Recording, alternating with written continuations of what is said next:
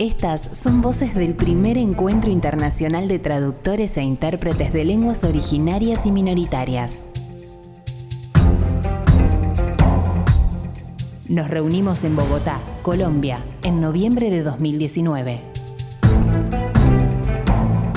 Inche Ángela Morales Carimán Piñén, eh, Inche Mlen Chilemu, eh, Café Inche Mapuche. Mi nombre es Ángela Morales Carimán, soy de Chile y pertenezco al pueblo mapuche. Pupeñi Pulamien, Petu Alquetopelo Feitachi Songo, Seo Pipen, Vicente Villacura Inche. Mari Mari, Eh, mi nombre es Vicente Villacura Toro, soy de Guaymapu, eh, Temuco, Chile.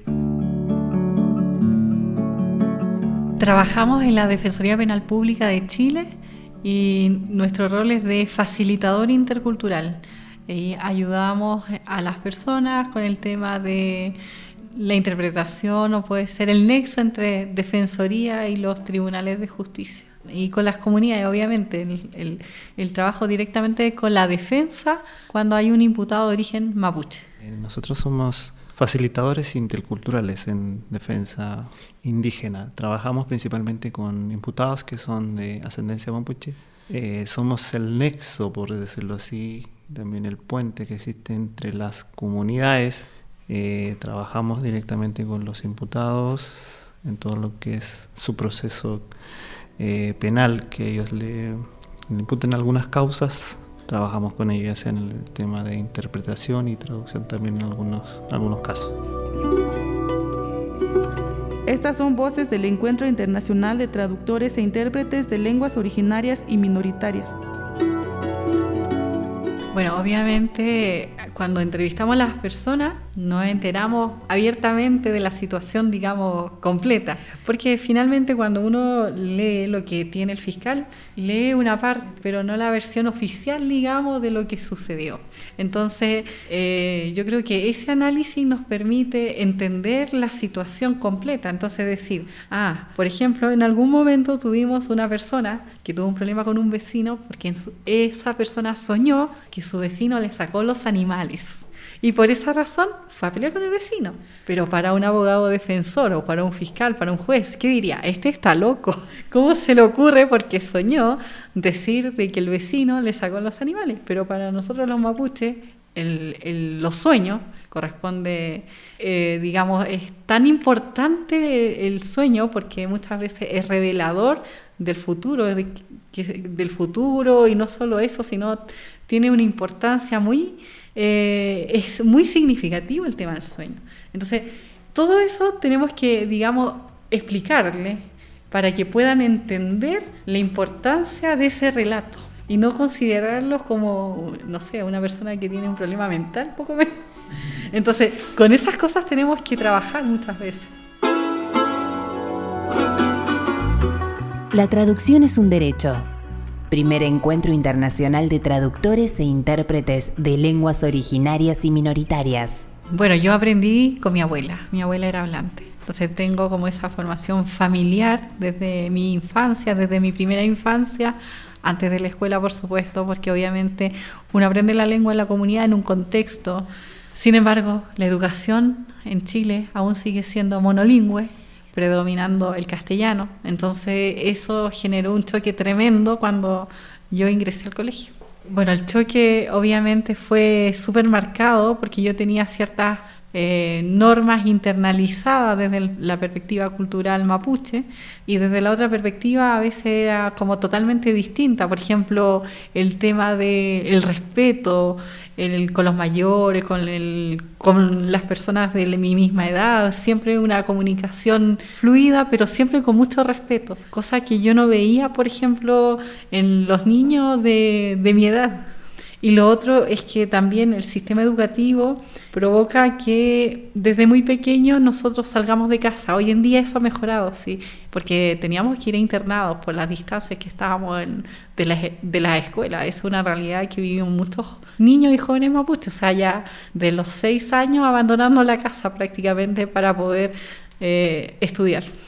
Por suerte eso ha mejorado hoy, entonces eso ha permitido de que no se corte este nexo familiar. En mi caso, eh, con mi familia, mis padres, me crié con mis padres que son ambos hablantes. Yo soy el menor de, mis hermanos. Y en mi familia, aún todavía están vivos mis padres, se habla solamente el, el el mapuche sumón, como decimos. Y mis, mis, mis, abuelas en este caso también, que las dos alcancé a conocerlas, ellas eran las transmisoras del conocimiento, y mis tíos y tías que, bueno, todos hablantes en la, familia, entonces de ahí se traspasó todo lo que es el conocimiento, la lengua. Y como dije, mis padres todavía, cuando en la casa solamente se habla no se habla el castellano.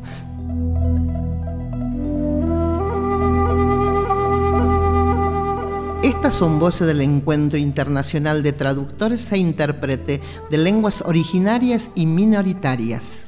Tenemos diferentes realidades en los distintos territorios. Por ejemplo, en la región del Biobío, que es la región que nosotros trabajamos, eh, podemos encontrar que en la provincia de Arauco encontramos eh, hablantes, pero ya en su minoría, y generalmente las personas ya ancianas. Eh, los jóvenes hoy en día sí están tomando conciencia y están preocupándose de eh, aprender la lengua y hacer un rescate cultural también.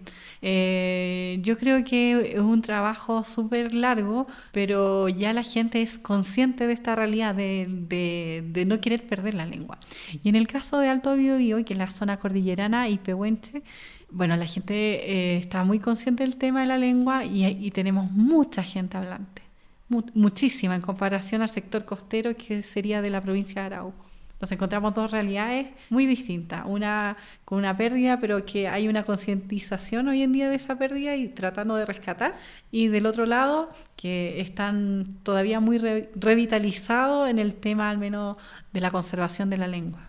En la mm, preocupación por parte de los jóvenes de poder rescatar lo que es su cultura y su lengua. Hay un proceso súper fuerte que se está iniciando por parte de los jóvenes de rescatar lo que es su conocimiento ancestral que se ha perdido bastante, ya sea por diferentes situaciones que ocurrido en el país, ya sea por el sistema educativo, ya sea por el tema religioso. La religión se ha instaurado fuerte en protestante en este caso se ha instalado bastante fuerte en las comunidades y eso ha provocado bastante pérdida de la cultura y de la lengua en las comunidades. Pero eso hace un tiempo atrás ha ido cambiando a través de algunas eh, acciones que se han realizado por parte de los jóvenes de, de poder revitalizar la lengua y su cultura. Es un proceso que se ha ido de poco a poco se ha ido instaurando más fuerte en los jóvenes bueno, y también con ayuda obviamente de los, de los ancianos que, que ven que los jóvenes están eh, con ese, con ese plus de, poder rescatar, entonces también han recibido bastante apoyo por parte de los, de los kimches, como decimos nosotros, de las comunidades.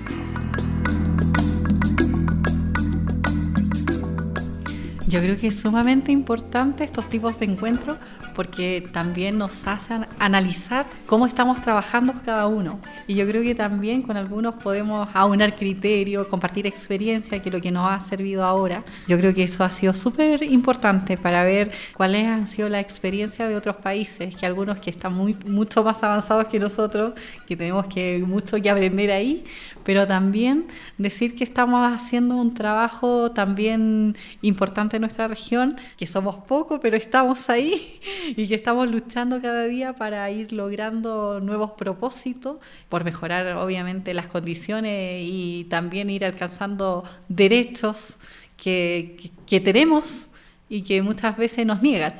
Nos ha servido bastante como experiencia de conocer otras realidades, porque eso en Chile se, se invisibiliza, no se ve el trabajo que hacen ellos. Y bueno, y también ellos tampoco saben el trabajo que nosotros hacemos, entonces de, compartir de la experiencia, de nosotros eh, plantear cómo trabajamos nosotros, porque nosotros trabajamos allá, pero no sabemos si lo estamos haciendo bien o mal. Entonces, el intercambio de esta experiencia, de conversar con ellos, tener diálogos con los otros, eh, con los otros pueblos, eh, nos ha servido bastante, nos va a ser súper enriquecedor este, este encuentro de conocer la otra realidad de otros, de otros pueblos de Latinoamérica. Eh, mi nombre es Vicente Villacura Toro, soy de Guaymapu.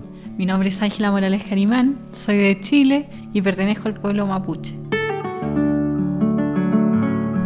Yo elijo el, al Kumefelen, Kumefelen que tiene que ver con el buen vivir, el vivir en el equilibrio, en vivir en comunidad, en vivir en armonía. Por eso esa palabra me gusta. Yo elijo el, el Rakiswam, que es analizar, de construir conocimiento. Poco significa eso, lo que es pensar, analizar todo lo que, todo el conocimiento que se, que se pueda eh, traspasar. Rakiswam significa un poco vaya, es mucho más profundo, pero yo elijo eso de que fue una producción realizada para el primer encuentro internacional de traductores e intérpretes de lenguas originarias y minoritarias.